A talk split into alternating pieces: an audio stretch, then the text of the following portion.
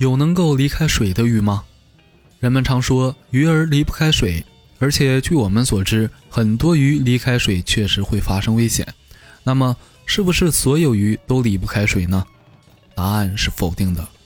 在我国沿海地区有一种弹涂鱼，它们就可以离开水。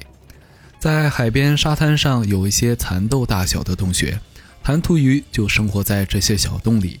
它们总是不时地把脑袋探出来。弹涂鱼体型很小，只有八厘米左右，但是它们却非常强壮。它们的胸鳍十分发达，能够在没有水的地方进行爬行、跳跃等，甚至可以爬到红树枝上。